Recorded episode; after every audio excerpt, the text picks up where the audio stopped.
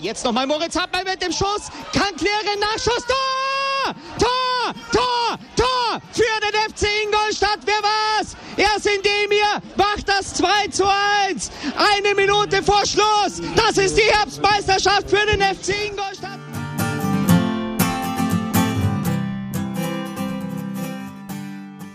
Servus Schanzer, herzlich willkommen zum Schanzer Zeitspiel, dem Podcast rund um den FC Ingolstadt. Heute nutzen wir die kurzfristige Corona-Pause und reden über die Achterbahnfahrt der letzten Spiele, die Rückkehr von Eckhard Ayensa und hoffen auf neue Konstanz. Viel Spaß dabei!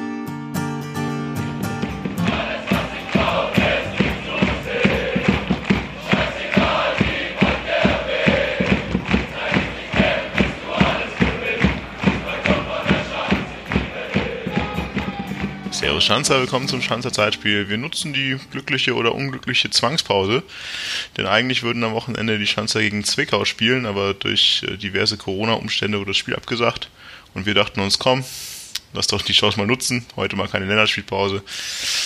Und wir reden über die letzten Spiele. Ich bin der Marco, wir sind wieder zu dritt heute zugeschaltet. Bene und Martin sind auch dabei. Servus. Servus. Servus. Ihr müsst gar nicht so zurückhaltend sein. Ist gar nicht so schlimm hier. Ja, und nachdem es letztes Mal relativ lange gedauert hat, bis man es wieder hört, äh, ja, war mit englischer Woche zwischendrin, ist eigentlich diesmal gar nicht so unglaublich lange, aber schon sind auch wieder vier Spiele vergangen. Vier Spiele, die, ne, wie irgendwie alles in dieser Saison ein doch leichtes Auf und Ab in sich hatten. Ähm, letztes Mal hat man gesagt, wir nehmen wieder auf, äh, wenn es wieder richtig scheiße war beim FC Ingolstadt. Diesmal hätte man dann, glaube ich, zwischendurch aufnehmen müssen. Das letzte Spiel war ja gar nicht so unglaublich schlimm, aber eins nach dem anderen. Boah, wo fangen wir denn an? Also ich glaube, so eins, was über allem so ein bisschen schwebt, ist, er ist wieder da. Eckhard Ayensa ist zurück. Und äh, gefühlt hat er, glaube ich, alle Punkte, die wir seit der letzten Folge gemacht haben, alleine äh, besorgt. Aber äh, möchte euch nicht so viel wegnehmen. Ja, wie lief's? Wie habt das gesehen? Wie waren die Spiele? Er ist wieder da, haben wir zuletzt bei, bei Thomas Oder gehabt, oder? Also. Stimmt, das war vielleicht ein bisschen falsches Wording. Ähm, er, er ist zurückgekommen auf Erden oder so, der Sohn des Fußballgottes. Ich glaube, dieses Motiv, da bist du noch ein, zwei Wochen zu früh dran. Geh mal wieder durch. Geh mal wieder durch. Ich weiß es nicht. Wir haben, ich weiß nicht, worauf wir uns geeinigt haben. Aber da ich in sehr leere, leere Gesichter sehe, würde ich sagen, wir gehen aber wieder durch. Ähm, Ingolstadt-Magdeburg, äh, ein Spiel, das vor kurzem noch in der zweiten Liga stattgefunden hat und es hat sich doch so einiges geändert und wir sind Gott sei Dank die Mannschaft, die in der dritten Liga oben mitspielt und Magdeburg die Mannschaft, die mal wieder unten mitspielt. Aber ehrlich gesagt, so richtig hat sich das ja nicht ähm, gezeigt in dem Spiel. Es gefunden? Ja, ein Spiel, das mich irgendwie einigermaßen ratlos zurückgelassen hat, wie, wie irgendwie die kompletten vier Spiele so am Stück wahrscheinlich, also wenn man es gesamt bewerten möchte, aber in dem Spiel schon echt komischer Start auf jeden Fall, ähm, wo du bis zur 25. Minute, in der dann äh, Magdeburg gelb-rot kriegt, ähm, eigentlich ja, ja nur, nur in der eigenen Hälfte irgendwie stehst, ähm, dem Gegner den Ball überlässt, ähm, hab hat mich irgendwie ein bisschen ratlos zurückgelassen für, für, eine, für ein Heimspiel, äh, wo man auch Favorit ist, eigentlich ja auch ähm, mit einem 4-1, mit einer 4-1-Niederlage aus Mannheim gekommen ist, äh, irgendwas gut zu machen hat, äh, punkten will, ähm, eigentlich, egal wie die, wie die Ausgangslage ist, dreifach punkten will, ähm, kam, kam mir nach einer komischen Strategie vor und ähm, hat sich für mich auch irgendwie so so angefühlt, als wenn du da Zuschauer im Stadion gehabt hättest, da wäre nach 25 Minuten aber schon gehörige Unruhe drin gewesen. Äh, so waren halt keine Zuschauer da. Ähm, und du kommst, kommst damit irgendwie zurecht und bekommst dann eine gelbe-rote Karte vom Gegner, ähm, die, da könnt ihr eure Meinung noch dazu sagen, aus meiner Sicht schon gerechtfertigt ist. Also da braucht er sich nicht wundern, der, der Chasula. Und die spielt uns dann schon entgegen. Ähm, wie habt ihr gesehen? Also was meinst du jetzt, die gelbe Karte oder das Spiel allgemein? Erstmal die gelbe-rote, oder? Achso, beziehungsweise gelbe-rote Karte. Ja, also ich habe mir gerade vorhin auch nochmal die Zusammenfassung angesehen und wie meinte der Reporter, also jeweils die einzelne Aktion gelb auf jeden Fall vertretbar, ob man die dann zusammengeben muss quasi oder nicht nochmal eine Ermahnung gereicht hätte, das sei dann dahingestellt. Und ich glaube, so kann man es auch zusammenfassen, aber er kann sich auf jeden Fall nicht beschweren. Und wenn ich halt dann äh, gerade am Anfang vom Spiel schon so früh eine gelbe Karte bekomme, dann äh, muss ich als Spieler natürlich auch ein bisschen darauf achten, also wie gehe ich rein oder was will ich gegebenenfalls ändern. Und äh, zum Spiel allgemein, ich sehe es komplett wie du. Also das, am, Anfang hatte Ingolstadt irgendwie relativ wenig vom Spiel und dann spielt ihr halt die gelb-rote Karte komplett rein, weil das ist dann einfach klar, dass das dann ein komplett anderes Spiel wird. Und dann kommt es irgendwie so, dass man auch in der ersten Halbzeit beziehungsweise Anfang der zweiten Halbzeit noch relativ wenig Chancen hat. Und Mitte der zweiten Halbzeit merkt man dann, okay, der Druck wird etwas verstärkt und man kommt zumindest mal zu Abschlussmöglichkeiten. Und äh, letzten Endes das äh, quasi Erlösen der 1-0, das fällt dann dann wieder relativ komisch, muss ich sagen. Und da kann man da zufrieden sein, dass man dann äh, letzten Endes das Tor ähm, so glücklich dann noch bekommt und dann halt die drei Punkte mitnimmt und dann letzten Endes das Ziel dann trotzdem aufgegangen ist. Aber woran hat es denn gelegen? Also was hat denn gefehlt? Weil im Grunde ist, meine, die Voraussetzung spätestens nach der gelb-roten Karte ist ja eigentlich extrem klar. Also, Martin, du sagst, du hast eigentlich was irgendwie wieder gut zu machen. Du hast einen Gegner, der sowieso irgendwie in so einem Abwärtsstrudel die ganze Zeit rumdümpelt. Dann auch noch den wahrscheinlich aktivsten Spieler, das Gefühl zumindest in dem Spiel erstmal verliert, äh, durch so eine gelb-rote Karte. Und dann musst du doch da eigentlich auch so ein bisschen mehr Elan an den Tag legen, um mal eine Bude zu machen. Gefühlt hatte ich irgendwie das gesagt, naja, so richtig Bock drauf, da jetzt das 1-0 zu machen, hat man irgendwie nicht. Ja, gut, also dann in Überzahl wurde es ja besser, aber du hast halt irgendwie lange gebraucht, um, um den Druck, den du dann oder den Aufwand, den du dann betrieben hast, auch wirklich in, in konkrete Chancen umzuwandeln. Und das ist dann erst in der zweiten Halbzeit besser geworden, auch, aber erst auch mit irgendwie einem Distanzschuss von Elva.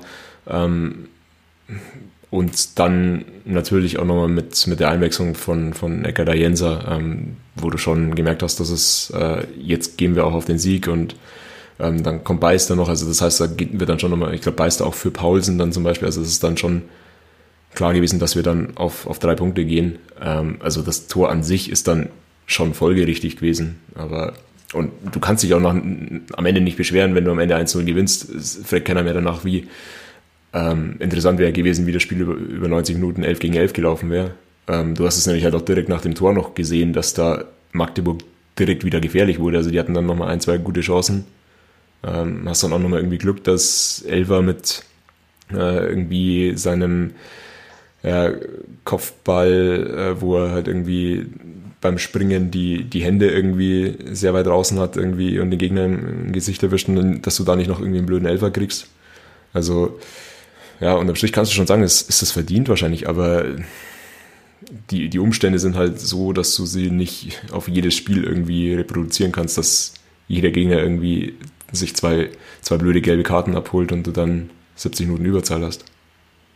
Ich meine, sehe ich ganz genauso wie du. Andererseits kann man natürlich irgendwie provokant sagen, man will natürlich, wenn man 11 gegen 10 spielt und das dann ab der 25. Minute hat, äh, erstmal das Spiel beruhigen und auf keinen Fall in den Konter reinlaufen und sich dann den Gegner zurechtlegen.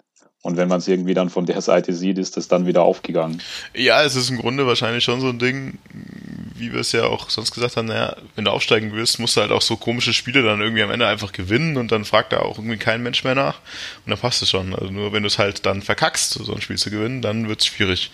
Und solange es gewonnen wurde, ist es wahrscheinlich einfach Jammern auf hohem Niveau. Aber ist natürlich jetzt auch irgendwie nicht so der, vor allem nach dieser 4-1-Niederlage, nicht so Euphorie Träger gewesen. Aber reicht wahrscheinlich irgendwie zum Spiel. Eins, was ich vielleicht irgendwie in die Richtung mal letztens schon mal fragen wollte, was ich mir vergessen habe, ist, weil Martin, du es vorher sagst, mein wir spielen zu Hause, da, da muss man was anderes erwarten, aber wie seht ihr jetzt eigentlich so einen Heimvorteil im Corona-Fußball? Also natürlich gibt es Faktoren, ne, du kennst das, du hast keine Anreise, das ist deine Kabine, das ist dein Platz, das ist, du weißt alles in auswendig, aber seht ihr diesen Heimvorteil wirklich noch so existent aktuell? Naja, also als Fanvorstand muss ich natürlich sagen, nee, natürlich nicht in dem, nicht in dem Umfang. Aber trotzdem irgendwie geht's mir halt immer so, dass ich trotzdem irgendwie auf die Paarung schaue und irgendwie unterbewusst sage, naja, die spielen daheim, äh, die werden nochmal einen Tick mehr irgendwie auf, auf Sieg spielen. Und ich glaube schon, dass irgendwie so eine gewisse gewohnte Umgebung irgendwie zu einem gewissen Heimvorteil irgendwie beiträgt. Also ich glaube, dass äh, gerade angesichts der Corona-Umstände und was man dann auch in den anderen Ligen sieht, dass dann der schon fast komplett zum Erliegen kommt, wenn er überhaupt noch vorhanden ist. Also der in Anführungszeichen sogenannte dann Heimvorteil. Weil gerade irgendwie bei kleinen Vereinen, beziehungsweise bei Vereinen, die halt wirklich vielleicht über die Intensität, über das aggressive Zweikampfverhalten, über den Kampf kommen. Also da ist es dann meiner Meinung nach schon ein Unterschied. Das wäre halt schon mal irgendwie interessant, für irgendwie zu hören, der, der da näher irgendwie drinsteckt, weil ich kann mir das total schwer vorstellen, wie das halt in so spielerischen Abläufen einen Unterschied macht, weil die Plätze sind ja auch nicht alle gleich groß, beispielsweise. Und das ist natürlich schon was, was mir bei Standardsituationen oder so, bei einer Ecke, könnte da schon einen Unterschied machen, oder?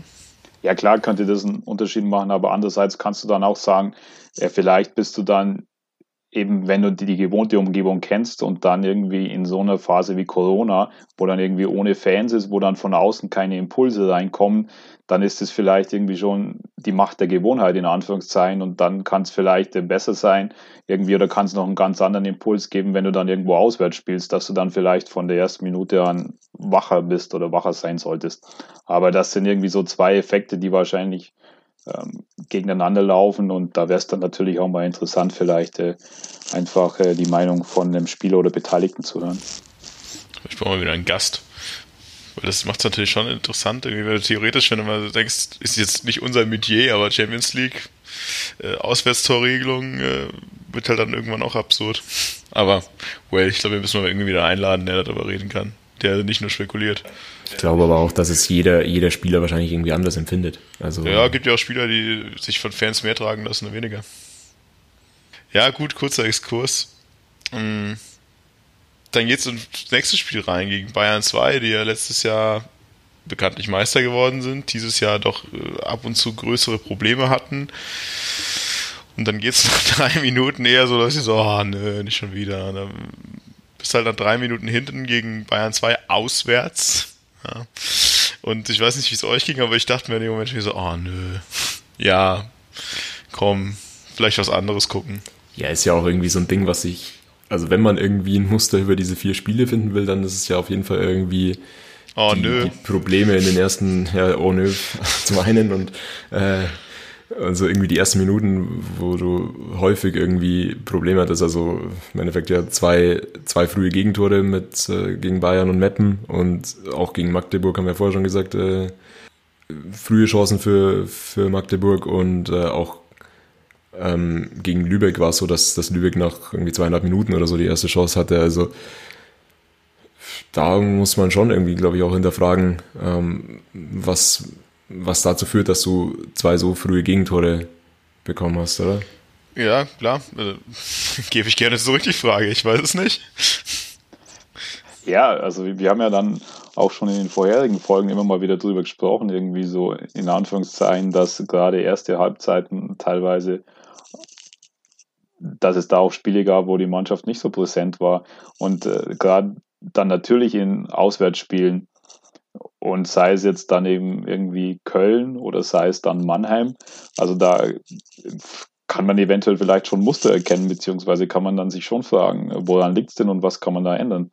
Und äh, dann ist natürlich, also wie ihr sagt, irgendwie, also Bayern 2 ist eine spielstarke Mannschaft, die irgendwie den Ballbesitz will. Und dann kriegst du halt äh, irgendwie in der dritten Minute das 1-0 und dann sind das natürlich schon irgendwie die Voraussetzungen beziehungsweise oder die Entwicklung, die du irgendwie überhaupt nicht haben willst, wenn du äh, irgendwas äh, vor der Partie sagst, also das soll bitte auf keinen Fall passieren, jetzt mal vielleicht abgesehen von der roten Karte, dann, dann sagst du genauso ein Gegentor in der dritten Minute, was auch von Bayern noch äh, sehr, sehr gut herausgespielt war, das muss man auch sagen.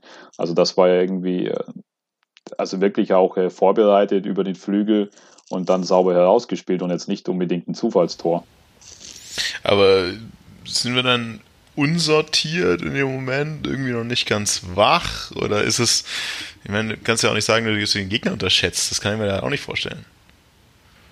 Ich glaube, ein Faktor ist, ist wahrscheinlich schon, dass du halt jetzt auch die, die letzten Spiele immer wieder irgendwie die Innenverteidigung umstellen musstest. Also irgendwie von ähm, Schröck Paulsen gegen ähm, was war's, Magdeburg, dann Schröck Antonic äh, gegen Bayern und Meppen, jetzt dann zuletzt wieder Antonic Keller in der Innenverteidigung. Also da, das ist halt dieses, was weniger wir, aber halt irgendwie zumindest Magenta oder irgendwie so, diese so solide und stabile Ingolstädter Abwehr äh, aus den ersten Spielen, ähm, die, die wechselt halt jetzt aktuell auch irgendwie oft und ja, gerade Antonic, muss ich auch irgendwie sagen, hat mir jetzt gegen oder bei vielen Gegentoren öfter mal nicht so gut ausgesehen. Ähm, ist vielleicht doch nochmal ein gewisser Qualitätsverlust, beziehungsweise halt einfach ähm, ja, eine gewisse Eingespieltheit, die dann da verloren geht, wenn du, wenn du da ständig wechselnde äh, Nebenmänner hast.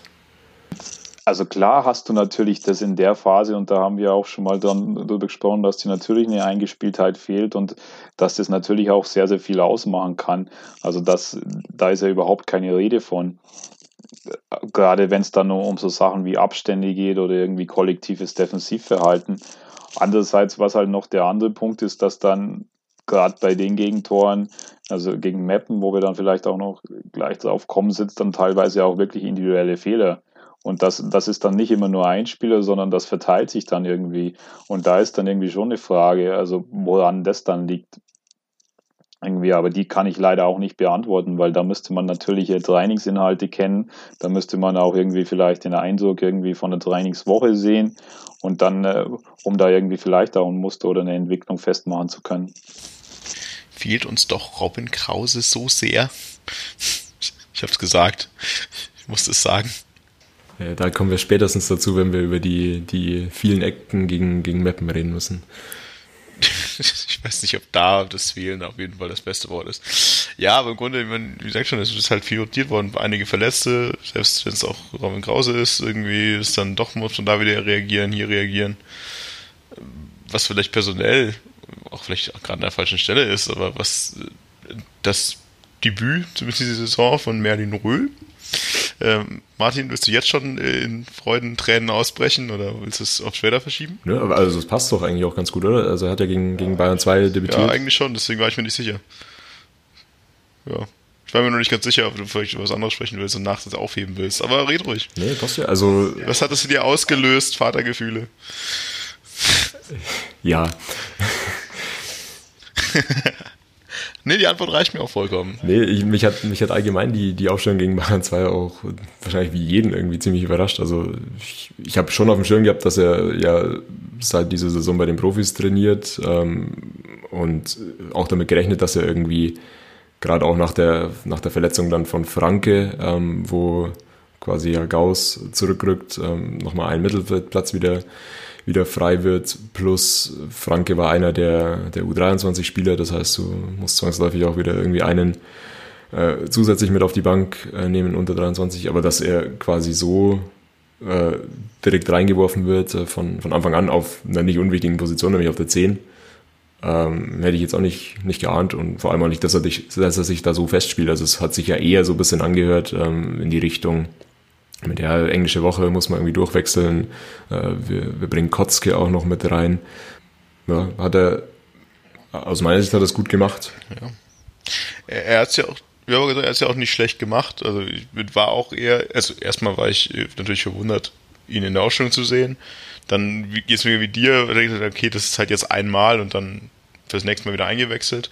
Aber ich meine, er hat ja auch natürlich nicht alles perfekt, aber ich fand, er hat auch gut Betrieb gemacht einfach vorne. Also als ich den Namen das erste Mal gelesen hatte, dachte ich, okay, wer ist jetzt das? Woher kommt jetzt der her? Okay, ich muss mal Martin das nächste Mal fragen. Also der kennt sich da deutlich, deutlich mehr aus. Ähm, was kann er, was ist zu erwarten? Und vor allem, äh, ja, wie kommt es, dass er jetzt das Debüt feiert und dann kommt auch noch bei Magenta Sport irgendwie die Information, ich weiß nicht, ob da du nähere Informationen hast, dass er sich angeblich beim FCI selber beworben hätte über eine App Also so die genaue Story zu der Verpflichtung kriege ich leider auch nicht zusammen, aber ich weiß auch, dass er aus Babelsberg gekommen ist und dass da diese Tonza-App irgendwie eine Rolle gespielt hat.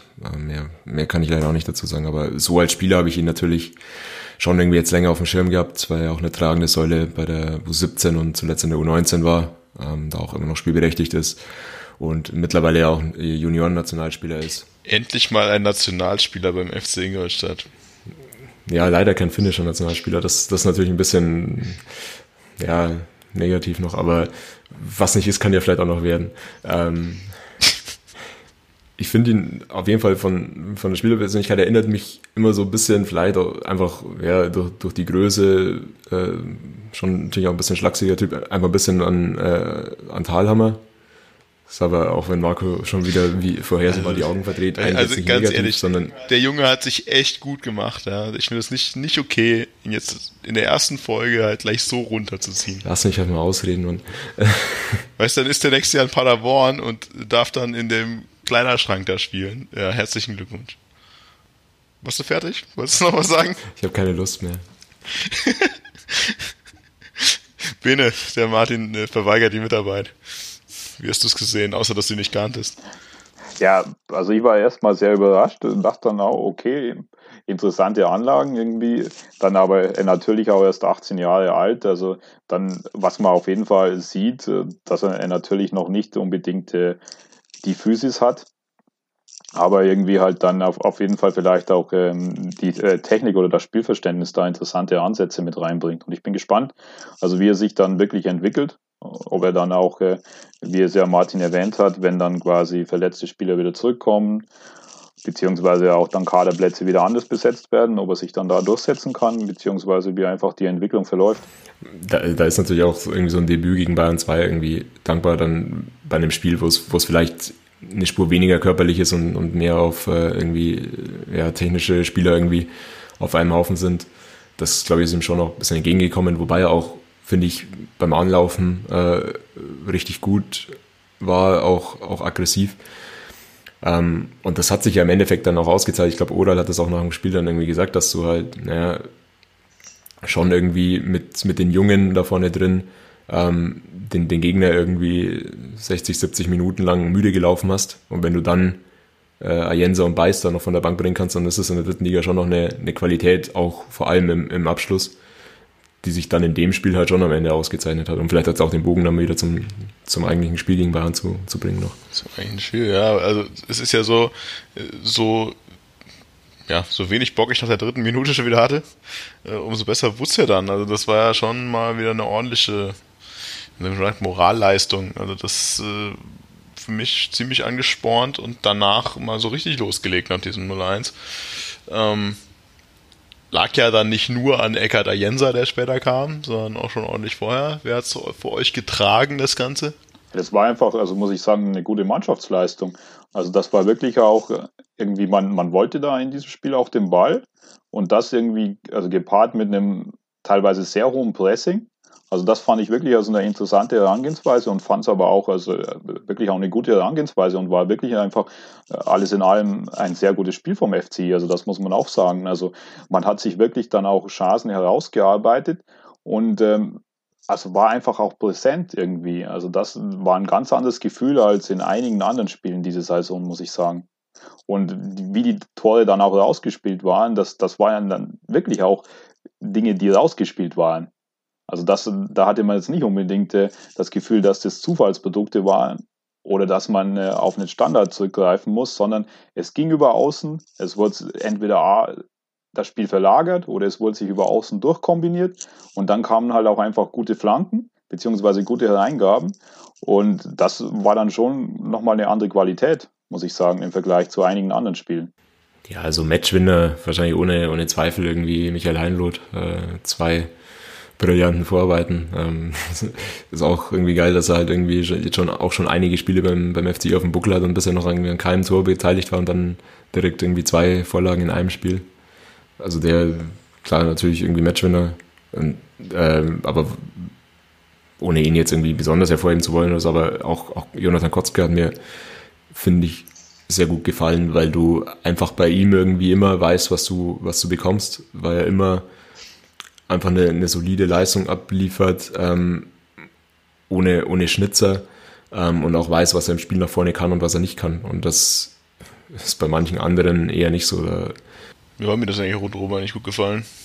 Absolut, ich meine, also deswegen, also man kann da auch noch mehrere Spiele erwähnen. Also deswegen sage ich, das war wirklich eine sehr, sehr gute Mannschaftsleistung. Sei es ein Elber irgendwie, der das 1-1 macht und dann das 3-1 äh, mit dem Pass einleitet. Oder es das heißt dann auch irgendwie ein Stendera, der dann irgendwie immer wieder oder immer mehr das Spiel zum Teil an sich reißt und der dann eine sehr, sehr gute Verlagerung vor dem 1-1 gespielt hat.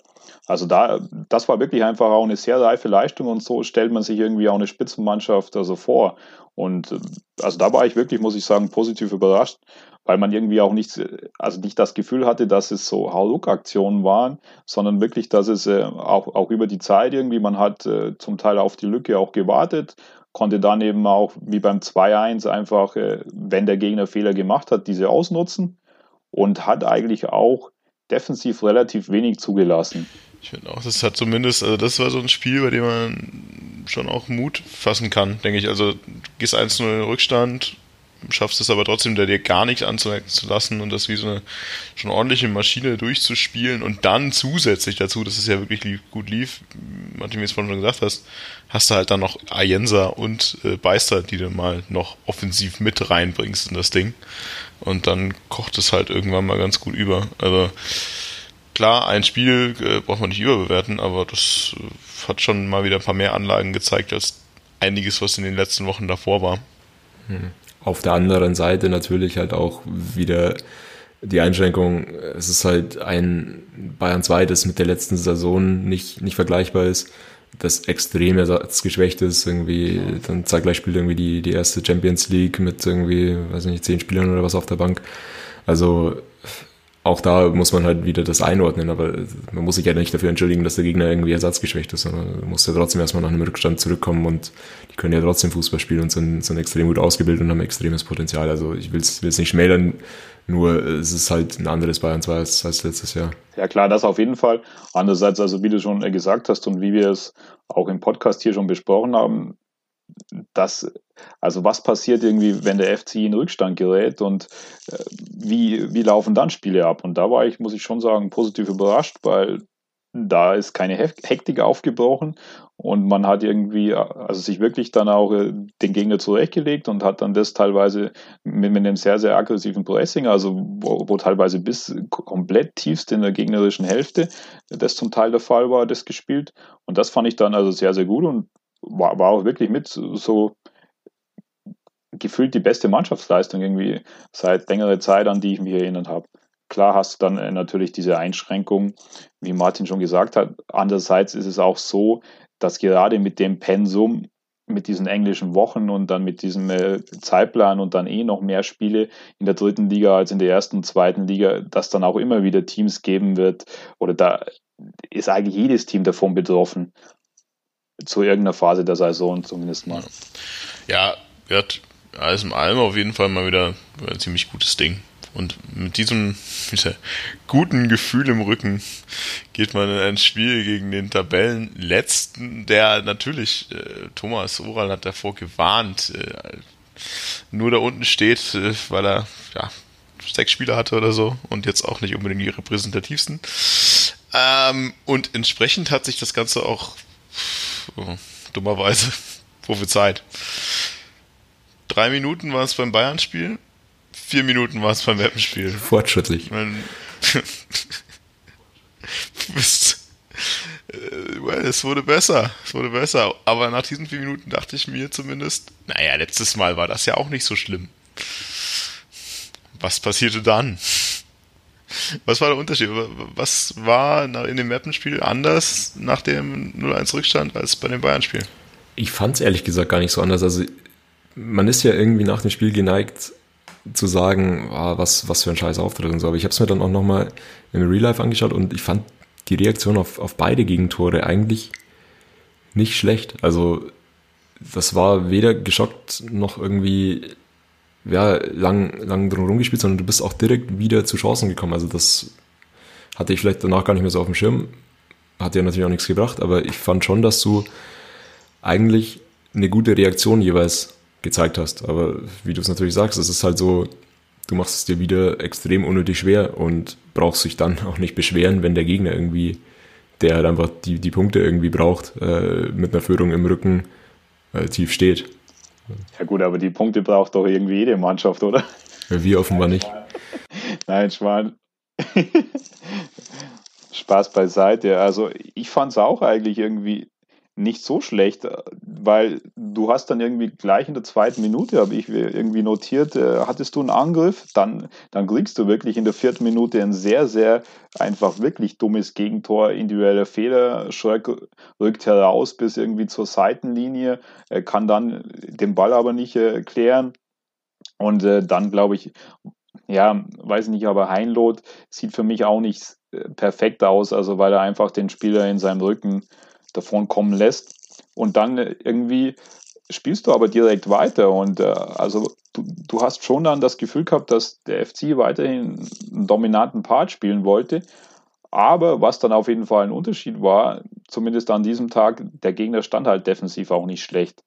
Und irgendwie immer auch, was du an Chancen hattest, da kam dann irgendwie immer noch ein Spieler von Meppen dazwischen, sei es mit einem Bein oder irgendwie konnte er dann noch klären. Und andererseits hast du auch nicht äh, diese hundertprozentigen Chancen gehabt, also nicht diese Qualität an Chancen wie gegen Bayern 2. Du hast dich halt nicht, nicht wie gegen Bayern 2 nochmal irgendwie steigern können, vor allem auch. Also du warst schon, schon früh im Spiel, kriegst halt irgendwie zwei Nackenschläge ähm, und Meppen macht es auch, auch gut, sowohl nach vorne irgendwie stark im Umschaltspiel, extrem wenig Kontakte, um irgendwie das Mittelfeld zu überbrücken, als auch dann halt eine extrem geschlossene Mannschaftsabwehrleistung von, von ihnen wo du irgendwie dann auch mit, mit zunehmender Spieldauer auf jeden Fall immer weniger Lösungen, finde ich, gefunden hast oder immer, ja, ich weiß nicht, ob es hektisch ist, aber halt zumindest irgendwie, ja, nicht so, nicht so einfallsreich wurde es. Es hat halt dann nicht immer funktioniert. Also eigentlich, man hat es ja versucht mit der genau gleichen Aufstellung wie gegen Bayern, ähm, die ja nicht allein das Spiel gegen Bayern gewonnen hat, sondern vor allem haben ja auch, hat ja auch dann mit, mit eben das, was von der Bank kam und so, äh, das Spiel gegen Bayern mitgedreht. Ähm, das hat halt gegen Mappen in der Form nicht funktioniert. Das sind halt aber unterschiedliche Spiele. Man kann halt nicht immer den, den gleichen Plan funktioniert halt auch nicht in jedem Spiel dann. Können wir mal darüber reden, ausgerechnet wer das 2-0 geschossen hat? Es war doch wieder, es war doch wieder so klar, oder? Es, es, musste, es musste doch sein. Eigentlich, ich hätte eigentlich schon früher damit gerechnet, dass er das letztes Jahr schon macht. Weißt, wir, sind, wir wären so reich, wenn wir vor jedem Spiel einfach jedem Ex-Schanzer 5 Euro tippen würden äh, Tor. Ja, dann, klar, dann hast du irgendwie mal eine Quote von drei oder so, dass es klappt oder nicht, oder dreieinhalb. Und zwei von dreimal treffen die aber. Und das ist, äh, also, wenn irgendwer mal einen Investment-Tipp braucht, ey, ohne Scheiß. Sportwettenstrategie mit Marco. Ja, das war, das ist wie immer, das, auch, also letzte, diese Saison gar nicht mal, aber letzte Saison und vorletzte Saison war es immer so, Komm, Ingolstadt über acht Ecken ist genauso safe wie der Ex-Schanzer trifft gegen uns. Passt vielleicht zu dem Spiel auch ganz gut, weil da hättest du das Ding auch verdoppeln können. Wobei, wie viele Ecken waren es? 16. 16? Ja, schick. Ja, da kann man schon mal mit null Toren rausgehen. Kann passieren. Varianz und so. ja, aber, aber ich meine, das ist so ein bisschen die Sache, weil du kommst ja auch nicht zu 16 Ecken, wenn du in einem Spiel abgeschrieben bist, sondern kaufst ja nur zu 16 Ecken, wenn du quasi ein Spiel in eine Richtung spielst, aber dann vielleicht doch nicht unbedingt den letzten Hebel findest, um durch den Abwehrriegel durchzukommen. Also deswegen, auch das ist ja ein Indikator dafür, dass es so schlecht nicht gewesen sein kann, weil da musst du schon ordentlich Druck bringen. Ja, das auf jeden Fall. Andererseits, also wie gesagt, äh, du hast halt nie diese hundertprozentige Chance, die er herausspielen können. Irgendwie oder immer war noch irgendwie ein Spieler von Meppen dazwischen und das äh, ja, erklärt sich dann natürlich auch in so einer Statistik. Und andererseits musst du natürlich auch sagen, also das soll auf keinen Fall eine Ausrede sein, aber das äh, kann man natürlich in die Analyse mit einbeziehen, dass es, äh, der Boden der natürlich schwer war, irgendwie es äh, geregnet hat und dann natürlich auch für eine Mannschaft, die dann irgendwie 2-0 hinten ist, die vielleicht auch über die bessere oder über die bessere individuelle Qualität verfügt, da ist es natürlich in so einer Situation dann noch einen Ticken schwerer, als wie wenn es jetzt wäre, quasi, wenn 35 Grad oder 30 Grad irgendwie Sonnenschein, trockener Rasen, wo du ein Kombinationsspiel dann auch vielleicht mal aufziehen kannst. Was mir in dem Zusammenhang auch noch äh, aufgefallen ist, will gar nicht werten, ob positiv oder negativ, aber ähm, dass du de, vor allem in dem Spiel eigentlich quasi kein einziges Mal irgendwie dieses Hoch auf Kutschke gesehen hast. Was ja, also es war quasi quasi nur äh, Kurzpassspiel. Ähm, klar kann man auch sagen, vielleicht am Gegner orientiert. Ich meine, so Kopfballwach können die nicht sein, wenn sie irgendwie 16 Ecken verteidigt bekommen.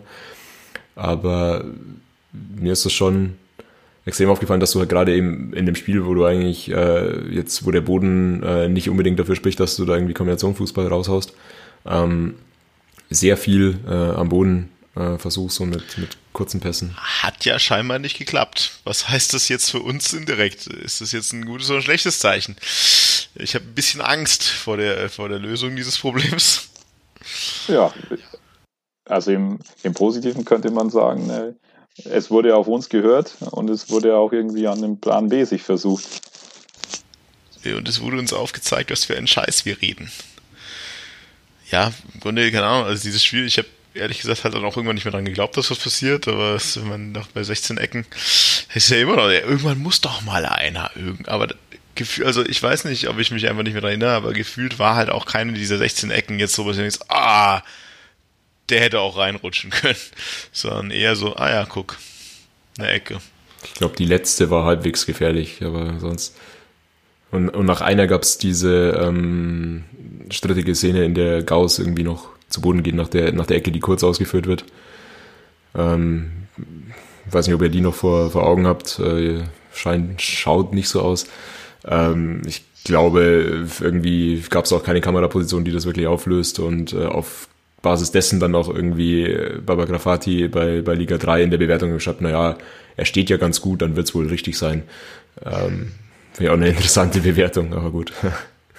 Nee, also ich hatte das nicht mehr auf dem Schirm, aber ich hatte irgendwie so auf dem Schirm, dass dann irgendwie nach zumindest zwei oder drei Ecken irgendwie so ein Gestochere war, wo man dachte, okay, jetzt passiert was und dann irgendwie passiert aber dann doch nichts, weil irgendwie äh, zehn, zwölf Spieler natürlich in dem Pulk sind und dann irgendwie der eine Spieler angeschossen wurde und dann aber der Ball auch nicht geklärt wurde und dann nochmal, aber dann halt es auch keine hundertprozentige Chance letzten Endes war, sondern man dachte, okay, also jetzt passiert was, aber die, dann ist halt irgendwie doch nichts passiert.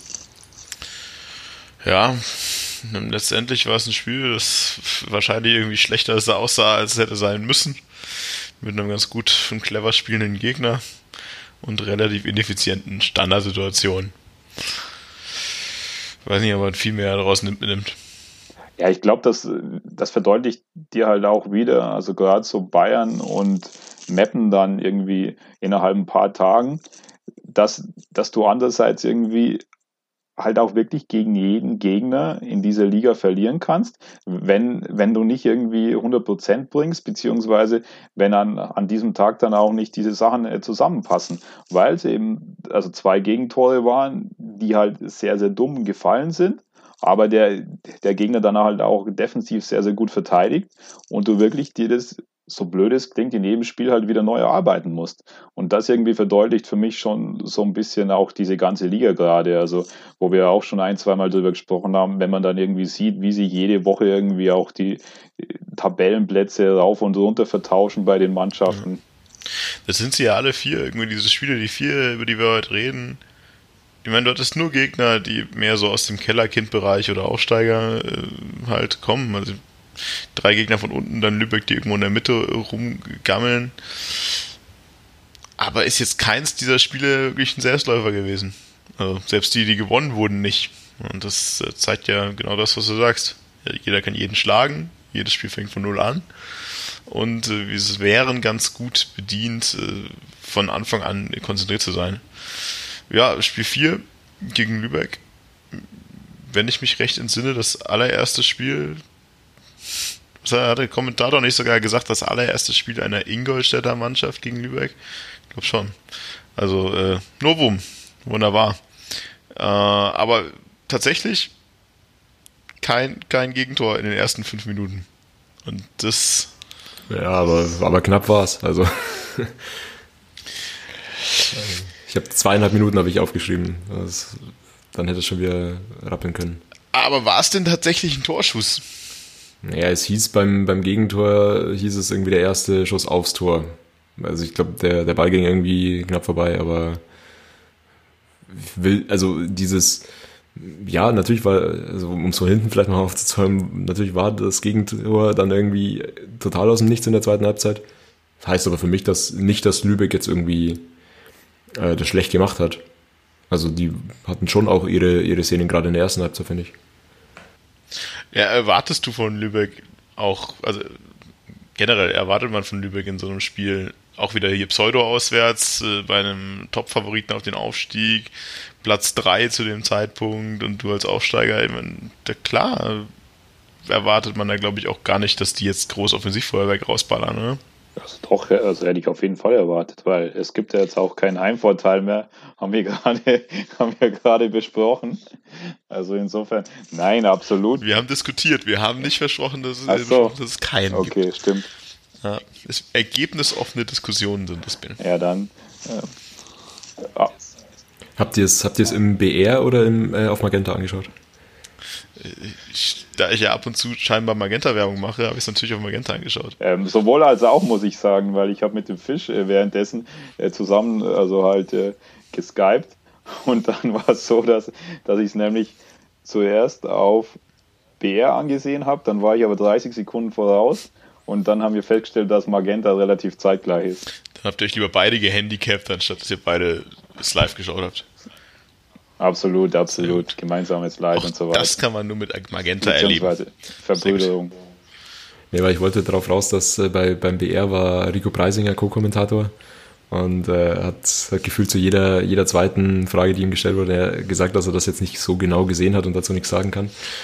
Ähm, hat mich ein bisschen an, an Bene erinnert. Ähm, Wunderbar. Und äh, sein, sein Halbzeitfazit war, auch so ein bisschen, ja, wir haben zehn Minuten irgendwie gebraucht, um, um ins Spiel zu kommen, aber dann haben wir es äh, sehr gut gemacht und das fand ich eigentlich nicht so. Also für mich war eigentlich die ganze erste Halbzeit Lübeck auf jeden Fall irgendwie ebenbürtig und das hat da gut und, und schnörkellos irgendwie nach vorne gespielt. Ähm, anders als gegen Meppen haben wir relativ viel dann wieder über lange Bälle gespielt, weil, weil Lübeck auch relativ hoch stand, versucht irgendwie zu, zu überspielen.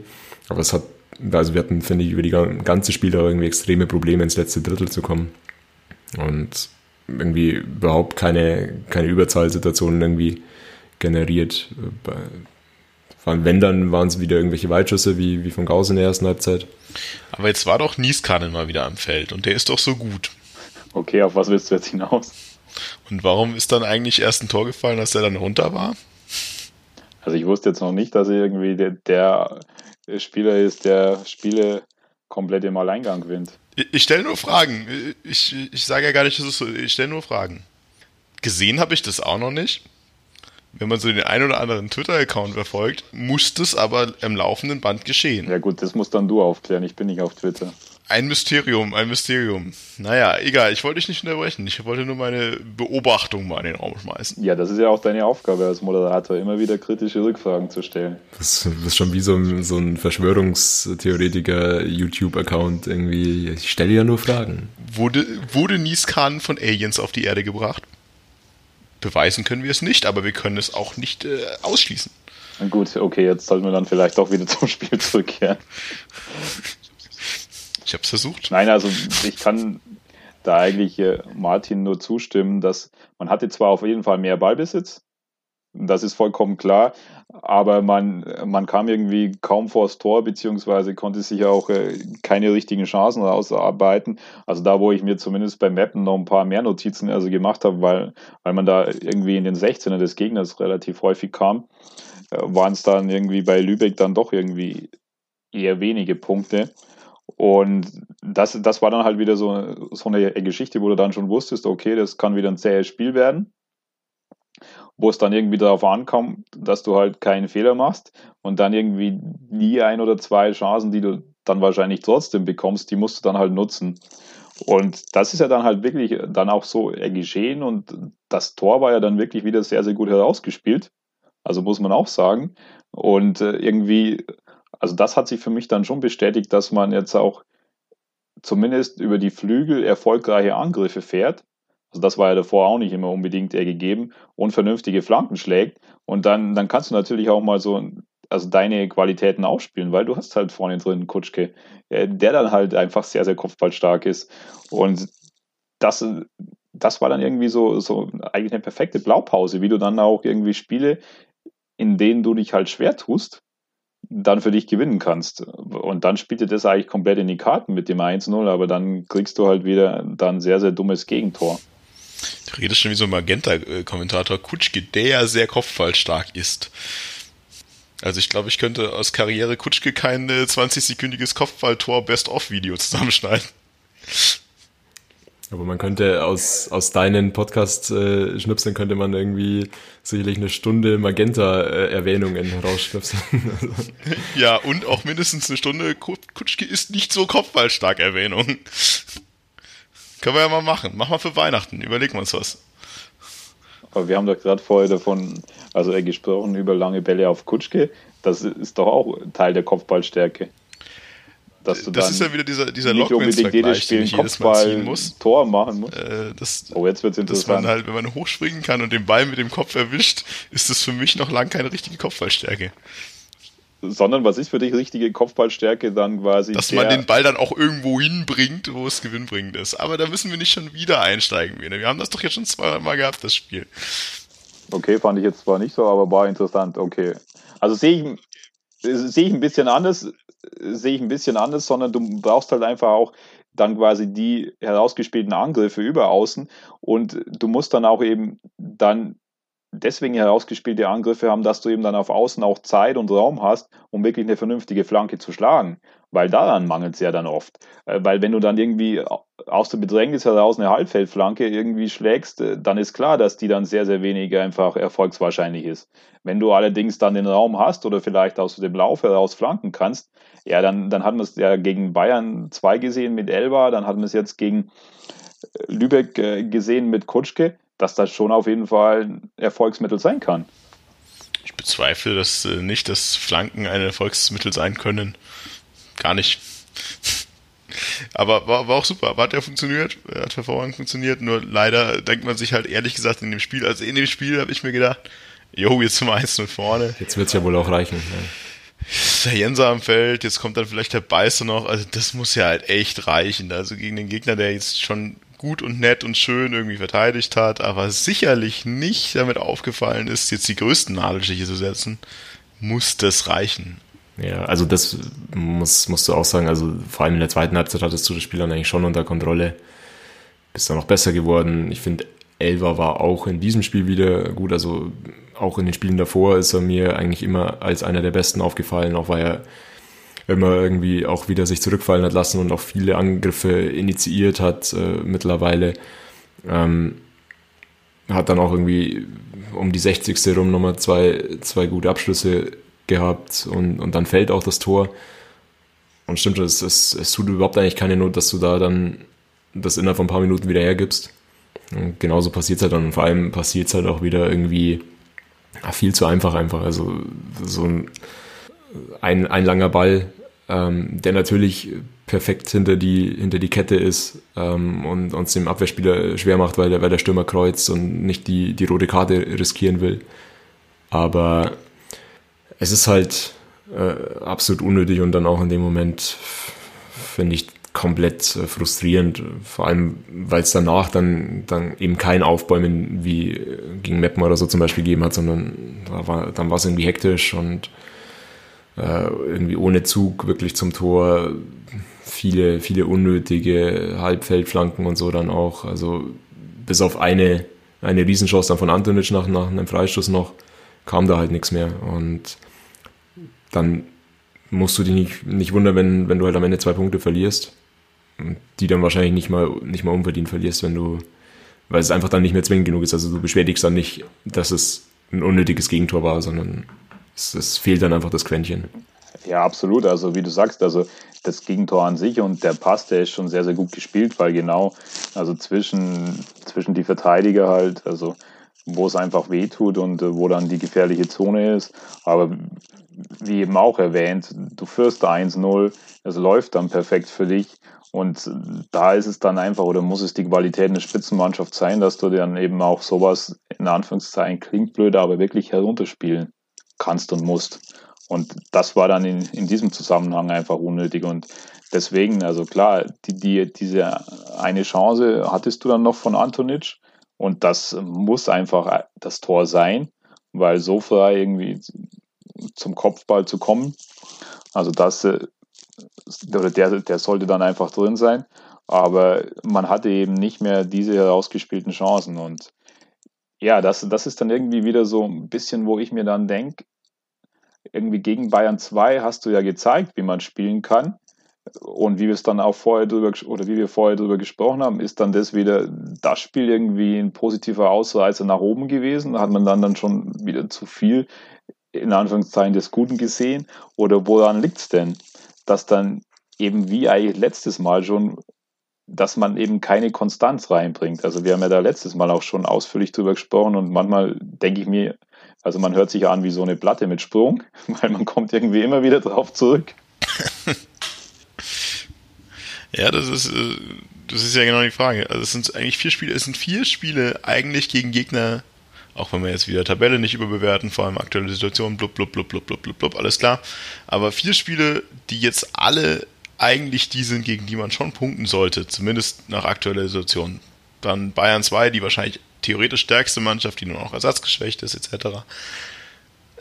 Und alle vier Spiele sind irgendwie komplett unterschiedlich. Also beim einen hast du es dann irgendwie ganz gut in der, in der Tasche, beim anderen ist es so, du kommst super zurück, dann hast du ein Spiel, du spielst gegen zehn Mann und machst aber nichts draus, dann hast du ein Spiel, bei dem du dann wieder eine Führung vergeigst und das ist halt wirklich, früher war es mal so, du konntest irgendwie in jedem Spiel sagen, ja, äh, Führung und dann vergeigen, Führung und dann vergeigen. Jetzt ist irgendwie gefühlt jedes Spiel eine Wundertüte. Aber wie Ben schon sagt, ist kein Spiel ist konstant. Also vielleicht ein Spiel mal, aber spätestens im nächsten Spiel denkst du, es ist doch nicht dieselbe Mannschaft vom letzten Spiel. Und ja, liegt es an den Personen, liegt es an der Gesamtsituation. Ja, also Bene und ich haben das auch im, im Vorgespräch, bevor, bevor sich Marco äh, blicken hat lassen hier, ähm, schon, schon geredet. Im Endeffekt kannst du diese vier Spiele auch ziemlich gut wieder als irgendwie als Stichprobe für, für diese ganze Saison wieder nehmen. Du holst sieben Punkte aus vier Spielen. Ähm, das ist halt genau wieder diese 1,7, 1,8 Schnitz, den wir jetzt auch wieder in der Liga äh, oder in der Gesamttabelle haben. Das ist halt, ähm, es ist zu, zu gut, um es irgendwie alles schlecht zu reden. Aber es stellt uns dann halt auch nicht zufrieden. Vielleicht haben wir irgendwie zu hohe Erwartungen, das, das kann schon sein. Andererseits, wenn du halt jetzt ja auch auf dem Papier irgendwie die Spiele siehst, die Gegner siehst, ähm, die Leistung siehst und aber auch das klare Ziel siehst, nämlich aufzusteigen, dann bin ich schon geneigt dazu zu sagen, dass es mir zu wenig immer noch ist. Ähm, es, ist es ist zu wenig, um von der Krise zu reden und das ist auch irgendwie, glaube ich, eine, eine Thomas Oral Qualität, halt eben nicht diese Niederlagenserie zu haben, wie sie ein Sabine zum Beispiel letztes Jahr hatte. Aber dadurch wird die Tabellenkonstellation auch nicht äh, wesentlich anders, sondern wir stehen ähnlich da wie letztes Jahr um die Zeit. Es, es, entwickelt sich halt jetzt gerade schon wie letztes Jahr einfach wieder dieses Schneckenrennen. Also das ist eigentlich holst du gar nicht genug Punkte, um da oben dabei zu sein, aber das geht jedem so. Und am Ende ist man halt jetzt Dritter, zwei Punkte hinterm Ersten. Und irgendwie ist man nicht zufrieden, aber eigentlich ist man Dritter, zwei Punkte hinterm Ersten. Und das ist irgendwie so ein scheiß Gefühl, weil da würde ich mich lieber aufregen, aber brauchst du dir auch nicht. Stimmt, was ist eigentlich los, dass du heute irgendwie so ruhig bist und noch keine Renns hattest.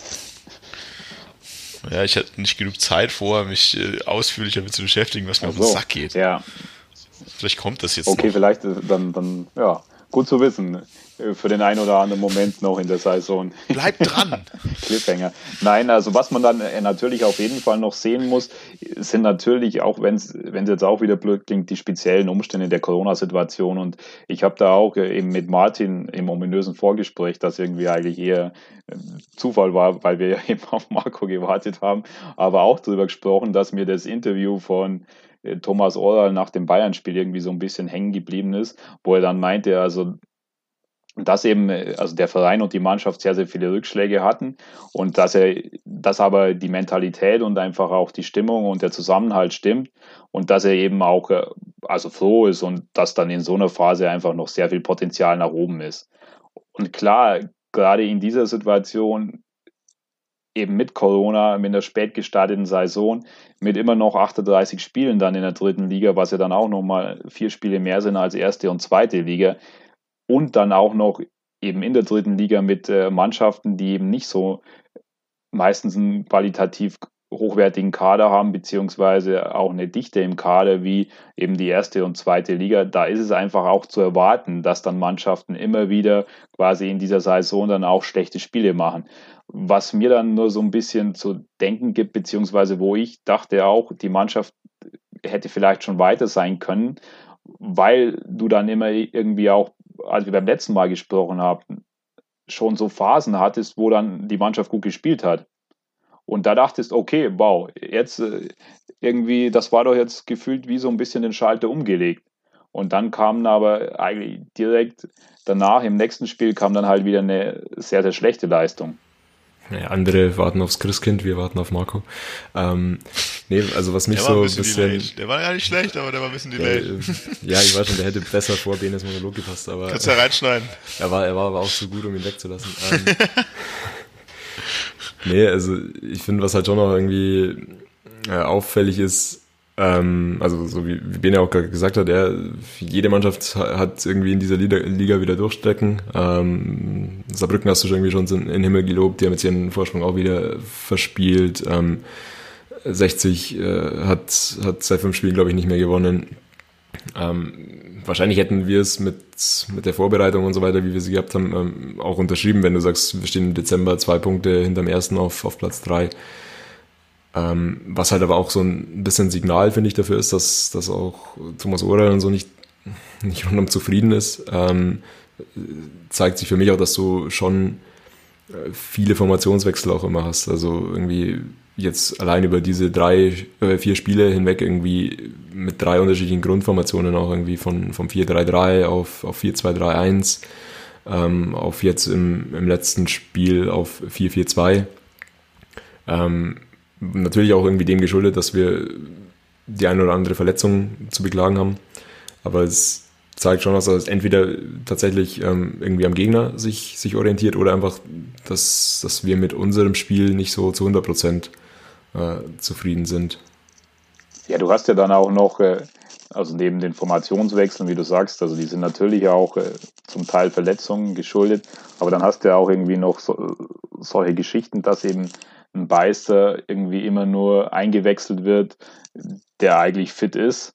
Also wo ich mir dann schon denke, okay, was ist dann da der Grund dahinter? Dann hast du jetzt ja schon in den letzten Spielen auch gehabt, dass irgendwie ein Kaya gar nicht gespielt hat oder immer nur auf der Bank war, der, der dann irgendwie Stamm war in den ersten Spielen, wo dann schon irgendwie interessante Fragen sind.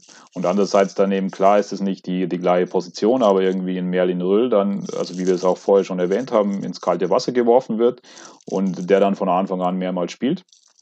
Also das sind dann eben schon so interessante Fragen und irgendwie, ich glaube schon auf jeden Fall, dass da immer noch auch viel experimentiert wird und so sieht es zumindest von außen aus. Was aber nach 14 Spieltagen halt auch nicht, nicht ideal ist, die Konstellation. Also klar, die verletzten Situationen kannst du nicht raussuchen, musst, musst irgendwie damit leben und da sind wir sicherlich schon relativ hart getroffen. Also wir haben es ja auch vorher mit der Innenverteidigung schon gehabt, aber also mir ist es einfach irgendwie immer noch zu wenig klar. Ich meine, natürlich ist die Hoffnung jetzt, dass, dass Ayensa dann irgendwann wieder Stamm spielen kann. Dann, dann ändert sich natürlich auch irgendwie massiv wahrscheinlich auch die Rolle von Elva wieder. Ähm, und dann, dann muss man mal schauen. Ähm, vor allem auch die Rolle von Stendera wird, wird interessant sein, ob er dann äh, im Zentrum der offensivere oder defensivere Part wieder ist.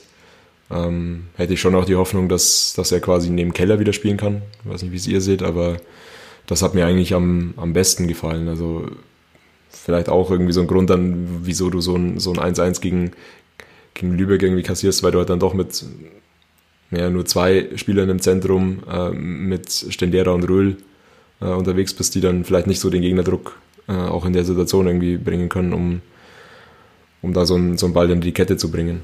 Ist alles nur, nur spekuliert, aber. Da muss so ein Gauss wieder hin. Der ist so ein bisschen grau gewesen in den letzten Spielen, oder?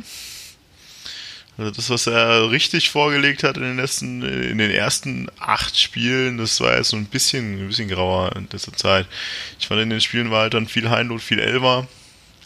Hm. Und dann natürlich immer Jensa, wenn er da war. Aber ehrlich gesagt, ich will mir gar nicht so wirklich die Punkte ausbeute der letzten vier Spiele ausmalen, wenn Ayensa nicht eingewechselt worden wäre in den Spielen. Klar, hätte, wäre, könnte, hätte, wäre anders gemacht, aber ja, ob die beiden Siege Siege gewesen wären, muss man halt auch dahin stellen. Klar, das auf jeden Fall, aber zu Gauss jetzt nochmal, du musst natürlich auch sehen, dass mit der Verletzung dann von Franke dann auch Gauss jetzt eben eine andere Rolle wieder spielt. Und dann hast du natürlich auch, äh, dass Stendera jetzt einfach äh, von Anfang an immer spielt und dass, dass, dass der auch dann mehr und mehr zum Ballverteiler wird und sich zurückfallen lässt und äh, dann, dann hat natürlich auch ein Gauss einfach eine andere Rolle und dass er wahrscheinlich seinen Schnitt an Torbeteiligung irgendwie nicht aufrechterhalten kann von den ersten Spieltagen, das ist dann irgendwie auch relativ normal. Wenn wir doch nur einen Linksverteidiger, der letztes Jahr noch Stamm gespielt hat, im Kader hätten, der diese Position ausfüllen könnte, wenn Franke verletzt ist. Überlegen wir mal. Die Frage kam tatsächlich auch gestern bei dem, bei dem virtuellen Fan-Treffen, ähm, wo, wo so ein bisschen nach den Einsatzzeiten von, von Peter Kurzweg gefragt wurde. Ähm, wo die Antwort von Thomas Oral auch erst irgendwie so in die Richtung äh, war, ja, natürlich jeder, jeder hat die, die Möglichkeit, äh, sich, sich in die Mannschaft zu spielen und er will hier gar keinen abschreiben und so weiter. Und dann aber gegen Ende seiner Aussage irgendwie so wurde, äh, immer deutlicher wurde, dass es sehr, sehr, sehr, sehr, sehr, sehr schwer wird äh, für, für ihn da irgendwie Platz zu kriegen. Was ich immer noch nicht ganz verstehe, ähm, weil klar, er sagt, äh, der, der, die Spieler, die auf der Position spielen, die machen es gut. Ja, natürlich, Heindl auf rechts, äh, klar, und ähm, Gauss auf links natürlich auch solide, wobei die letzten Spiele jetzt nicht, sicherlich nicht seine besten waren, aber ein Gauss könnte halt im Zentrum auch aushelfen. Ähm, und und er war, weiterhin so, er war weiter Peter Kurzweg sicherlich kein absoluter Qualitätsverlust ist. Also der hat auch Drittliganiveau, den kannst du auf links hinten auch spielen lassen. Aber gut. Entscheidung vom ja. Trainer. Ja, ich meine, das hat ja auch immer, immer Gründe und man, man, man steht nicht in jedem Training daneben und weiß aber genau der Punkt, den wir jetzt ja sprechen. Also für mich war Gauss halt weiter vorne einfach viel mehr Faktor, als es jetzt ist. Aber, well. Ja, absolut. Ich meine, interessant ist es dann vor allem, also ich hoffe mal, dass dann wirklich der äh, ganze Kader in dieser Saison nochmal zur Verfügung steht zum selben Zeitpunkt und was dann eben die Überlegungen sind. Weil klar, aktuell, das muss man einfach sehen mit diesen englischen Wochen und äh, mit dieser auch Belastung, da kannst du dann natürlich nie an deinem Optimum aufspielen über mehrere Spiele und Spieltage hinweg. Ja, was nehmen wir mit? Also ich nehme natürlich, also ich nehme natürlich mit, dass äh, Ayensa wieder da ist und das ist sicherlich nichts, was einem schadet. Ähm, ansonsten glaube ich, dass wir diese Saison wahrscheinlich sehr viel weitermachen werden mit äh, Auf und Ab. Ich sehe da noch keine Konstanz. Absolut, also gerade und also das muss man schon auch sagen, in Ayensa ist wirklich auch einiges an vielleicht klingt es jetzt zu viel, aber Hoffnung zu setzen, weil also man sieht einfach, dass dann eine ganz andere Qualität dann äh, wieder darin ist. Also das sieht man ja auch beim 3 zu 1 gegen Bayern, äh, wie er dann eben den Ball hält und dann nicht irgendwie äh, abschließt, sondern dann eben nochmal zur Seite legt auf Beister und das halt dann einfach ein Tor ist. Und irgendwie diese Übersicht, dieses Spielverständnis, auch irgendwie diese Stärke am Ball, das ist einfach schon sehr, sehr, sehr gut für die dritte Liga. Und ich glaube, dass dass dir das wirklich dann auch noch einfach helfen kann, gerade wenn es dann gegen Gegner geht, die eben äh, defensiv oder weit hinten defensiv stehen, dass dir das noch eine andere Qualität gibt. Ich kann mich eigentlich nur, nur anschließen. Ne? Also wenn du gefragt hast, was, was man irgendwie mitnimmt, dann nehme ich auch auf jeden Fall mit, äh, dass, dass auch Merlin Röhl irgendwie eine, eine tolle Alternative ist, ähm, der, der die letzten Spiele gut gespielt hat. Aber klar, du brauchst vor allem gegen eben tiefstehende Gegner ähm, irgendwie Mittel, um, um zu Toren zu kommen. Und ähm, das hat bei zwei dieser vier Spiele jetzt irgendwie auch mit einem Quäntchen Glück irgendwie geklappt. Aber es wird halt äh, eine, eine lange Saison, wo du ja so konstant wie möglich irgendwie punkten musst. Ich meine, das sagen wir sowieso jedes Mal, aber das gelingt uns ja im Moment noch, sonst würden wir nicht, nicht so weit äh, in Schlagdistanz noch sein. Ich meine, wir können ja mal eine Vorhersage machen, wie oft wir noch über Konstanz sprechen in dieser Saison. Aber ich, ich hoffe auch, dass. Also Kommt drauf an, wie oft wir noch aufnehmen. Also, ja, gut, das können wir natürlich auch einstellen. Äh, dann müssten wir nicht mehr drüber reden. Ja, nein, also das, das ist auf jeden Fall zu erwarten. Also zumindest mal bis zur Winterpause, dass das einfach. Äh, wahrscheinlich so weitergehen wird. Und dann ist natürlich auch, muss man sehen, weil die Winterpause dann relativ kurz ist, was dann wirklich für Entwicklungen auch sind. Und dann hast du halt noch solche Geschichten wie gegen Zwickau, dass dann dir ein Spiel äh, ausfällt oder ausfallen kann, äh, was in der aktuellen Situation auch ganz normal oder erwartbar ist. Das muss ja dann auch wieder irgendwann nachgeholt werden. Insofern sehe ich es ähnlich, dass ich äh, diese Punkte mitnehme. Wann äh, kommt wirklich Konstanz rein oder schaffst du es, Konstanz reinzubekommen? Und äh, wie sind jetzt nochmal die, diese Spiele bis zur Winterpause, beziehungsweise wie stehst du dann in der Tabelle, mit wie vielen Punkten und vor allem, welche Qualität kann wie schnell Eckada Jensa zurückbringen? Ja, letzter Blick nach vorne. Was ja gerade schon gesagt, Zwickau-Spiel fällt jetzt an diesem Wochenende aus. Wir haben jetzt eine Woche Pause, die dann irgendwann mit der englischen Woche wieder zurückgenommen wird, diese auch Ruhe. Aber dann geht es halt direkt gegen mal zwei, die da oben mitspielen. Rostock und Saarbrücken hintereinander. Rostock habe ich da oben erwartet, Saarbrücken nicht. Aber ich denke, das werden beide Spiele, die dann wahrscheinlich auch mal nochmal zeigen, wie man gegen, gegen Gegner spielen, die in Form sind. Und das kann ja schon wieder ganz anders aussehen. Jo. Hm.